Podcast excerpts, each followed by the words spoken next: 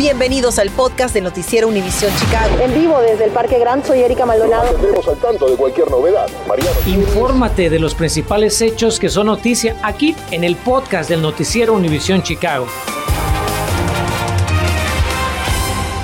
Buenas tardes. Lo que tanto se temía es una realidad. Registran el primer caso de coronavirus de la variante Omicron en Estados Unidos. Autoridades de salud de California confirmaron que el paciente provenía de Sudáfrica y estaba totalmente vacunado. Mientras aquí en Illinois los números de casos de COVID-19 continúan subiendo.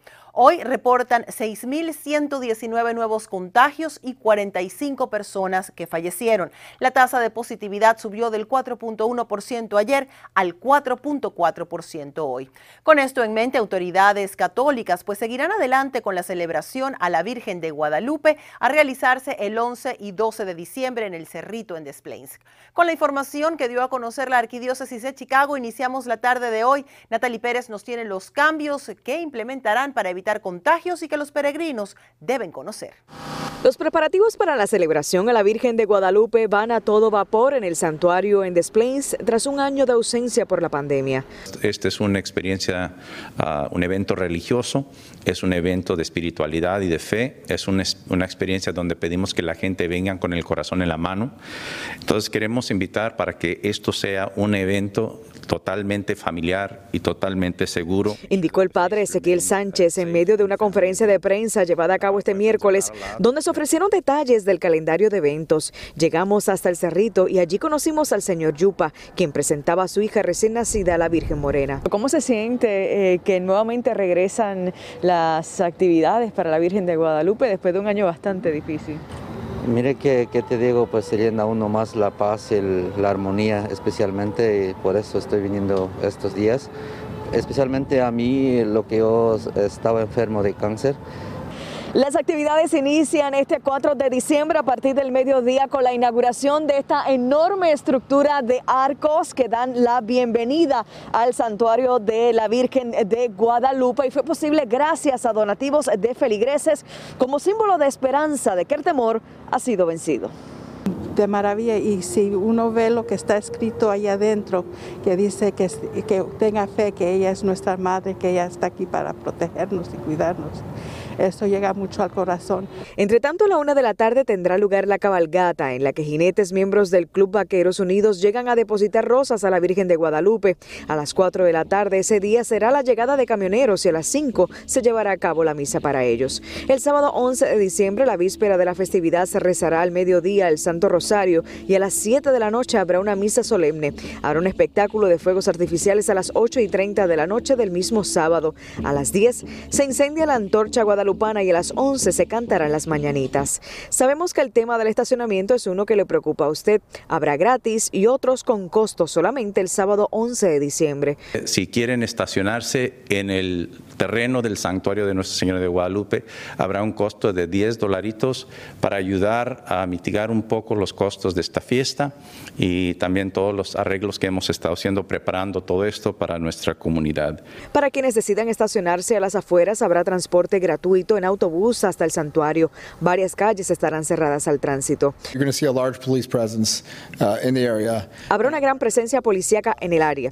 Nuestra prioridad es la seguridad de todos. Evite las calles Central y River, ya que estarán cerradas a lo largo de todo el fin de semana desde las 5 de la tarde. No obstante, en los predios del santuario se requiere el uso del cubrebocas. No se permite alcohol, tampoco regalar víveres o alimentos, tampoco se permiten armas de fuego ni mascotas. La celebración culmina el 12 de diciembre con varias misas bilingües a lo largo de todo el día. Para Noticias Univisión Chicago, Natalie Pérez.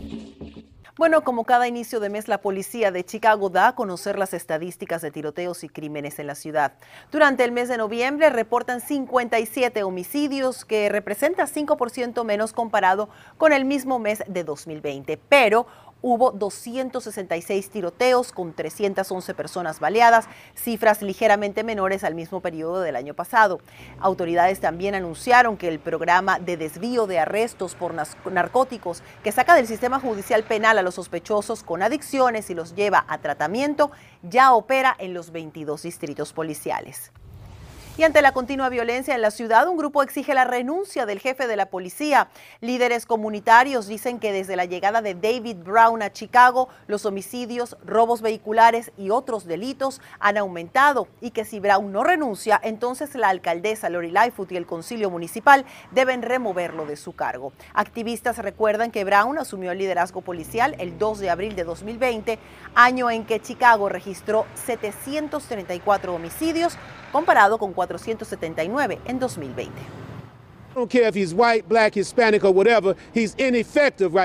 No me importa si es blanco, afroamericano, latino o lo que sea. Brown está siendo ineficiente. El superintendente todavía está aprendiendo sobre Chicago. No necesitamos a nadie que tenga que aprender Chicago. Este no es un puesto de aprendizaje en el trabajo. Este es un puesto para alguien con experiencia, alguien que conozca los callejones y todos los rincones de Chicago. El grupo denunció que en este año Chicago ya registra 788 asesinatos, incluidos 64 menores de edad. Pedimos una declaración a la policía de Chicago y les tendremos la respuesta apenas llegue a nuestra sala de redacción. Y como le advertimos esta madrugada, grúas se remolcaron 192 vehículos en el primer día de la prohibición de estacionamiento por invierno en la ciudad de Chicago. La restricción, que va desde las 3 de la madrugada a las 7 de la mañana, inició hoy en las 107 millas de avenidas principales de la ciudad. Para recuperar su auto, los dueños deben pagar 235 dólares, que incluyen 150 por la grúa, 60 de multa y 25 de corralón por día. Así que recuerde que la prohibición de estacionamiento por invierno invierno es hasta el primero de abril y se hace cumplir a pesar de que no haya caído nieve. Una de cada siete personas podría tener VIH sin saberlo. Al regresar le hablamos de los recursos disponibles en Chicago para quienes lo necesiten. Si el estrés y la ansiedad se han vuelto un problema para usted, hay una clínica que está lista para recibirlo y ayudarle a sentirse más tranquilo. Le decimos a dónde tiene que ir y entérese que tiene que ver un mapa con una mejora en su calidad de vida en Chicago. Infórmate de los principales hechos que son noticia aquí en el podcast de Noticiero Univisión Chicago.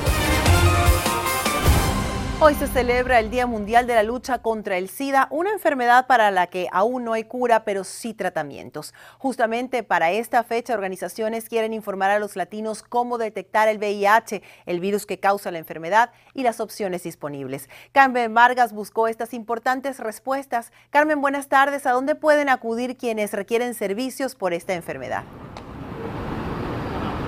Erika, muy buenas tardes. Las personas en busca de ayuda tienen varias opciones. Las clínicas del condado Cook o el centro Halstead, que conecta a los pacientes con diferentes agencias y recursos por toda la ciudad. Hoy, primero de diciembre, es el Día Mundial de la Lucha contra el SIDA, ya que se cumplen 40 años de la detección de los primeros casos. De acuerdo con los Centros para el Control y Prevención de Enfermedades, en los Estados Unidos actualmente, una de cada siete personas viven con VIH y no lo saben. Afortunadamente en Chicago existen lugares como el Centro Halstead que ofrece una variedad de servicios. Los recursos que tenemos es conexión a las agencias por la ciudad entera que utilizan uh, manejador de casos o servicios médicos y también ayuda con pagar para los medicamentos y también ah, para la asistencia de renta de utilidades por personas que están atrasados. Podemos ofrecer casi 3 mil dólares por cada persona o casa que es para una persona que tiene VIH que están atrasado. Y precisamente el condado Cook anunció que sus clínicas de North Riverside y Belmont Cragen estarán distribuyendo el medicamento Propilaxis, una medicina preventiva para personas con alto riesgo de contagio. Podemos este, proveer una, una sola pastilla al día para, eh, para, para bajar la, la, transmisión del VIH a, a través de, de, contacto sexual hasta como un 99%.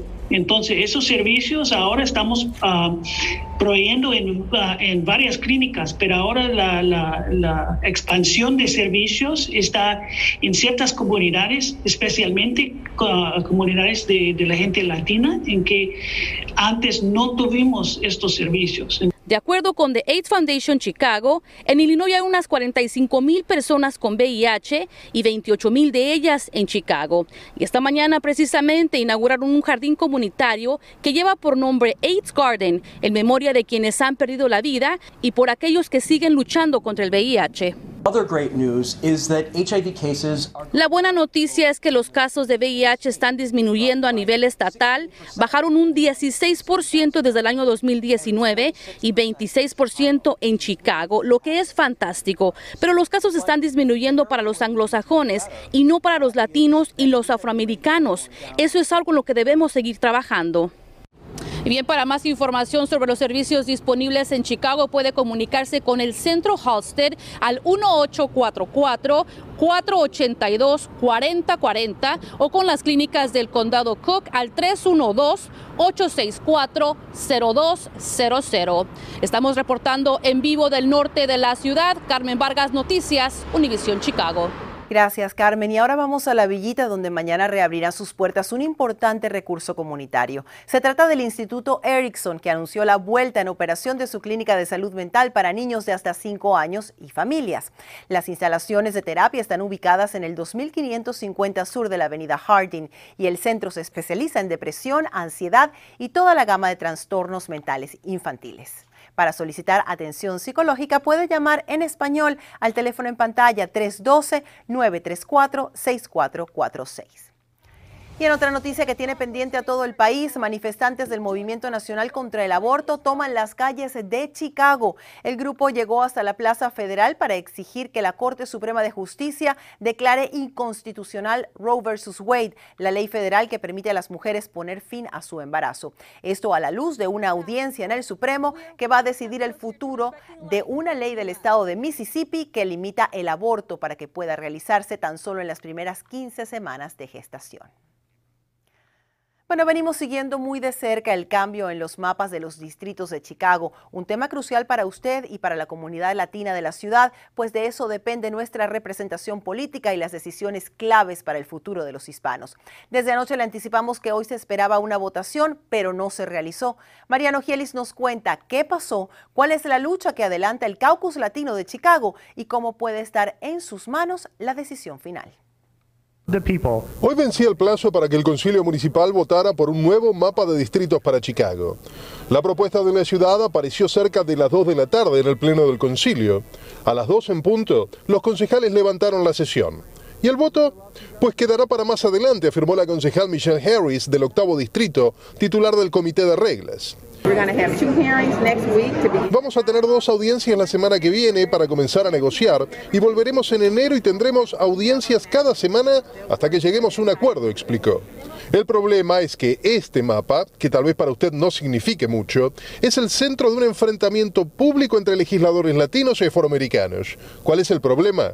Así lo explica el concejal Carlos Ramírez Rocha del Distrito 35. Por meses, desde julio, el caucus latino ha estado pidiendo una negociación verdadera para llegar a un compromiso. Pero después de, en vez de hablar y trabajar con el caucus latino, uh, la, directora, la, la, que está encabezada de este, de este proceso, ella decidió hacer todo escondido. Este mapa no es el mejor para nuestra comunidad, es un non-starter y lo vamos a trabajar duro en estos días y, siguientes semanas para mejorar este mapa para nuestra comunidad. ¿Por qué es un non-starter, como dice Rodríguez? Pues porque designa apenas 14 distritos de mayoría latina contra 17 de mayoría afroamericana, 15 de mayoría blanca y uno de mayoría asiática. Los tres restantes no tienen una mayoría racial o étnica. El caucus latino pretende al menos 15 distritos para los nuestros. Eso es al menos lo que dice su propuesta, presentada semanas atrás que deja 16 distritos afroamericanos y además de los 15 latinos, otorga 15 a los anglosajones y uno a los asiáticos, con tres dominados por minorías. Es decir, la discusión radica en un distrito más o menos entre afroamericanos y latinos. Pero hay que tener en cuenta algo. El censo 2020 ha confirmado que la población hispana ya ha superado a la afroamericana en la ciudad. Entonces, pues será cuestión de ver cómo marchan las negociaciones. Y si no llegan a buen puerto, pues entonces el tema se definirá en un referendo, probablemente en junio de 2022. Y ahí su participación puede ser crucial. Su voto podría definir la capacidad de gestión de las autoridades electas latinas por los próximos 10 años, aunque para eso aún falta bastante tiempo. Lo mantendremos al tanto ante cualquier novedad. La Navidad está a la vuelta de la esquina. Si este año se le dificulta comprar juguetes para sus niños, le decimos dónde estarán regalándolos y también dónde puede usted donar regalos. Continuamos con el podcast del noticiero Univisión Chicago. Muchas organizaciones saben que fue un año difícil, por ello están dispuestas a ayudar a las familias necesitadas con los juguetes de sus hijos. Estas organizaciones también van a estar recibiendo donaciones. Para una lista solo descargue nuestra aplicación Univision Chicago apuntando su teléfono celular al código que tiene en pantalla, una ayuda que seguramente van a agradecer muchas familias y muchos pequeños en esta temporada y que también ojalá usted pueda estar en posición de poner su granito de arena. Gracias por escuchar el podcast del noticiero Univisión Chicago. Puedes descubrir otros podcasts de Univisión en la aplicación de Euforia o en univision.com diagonal podcast.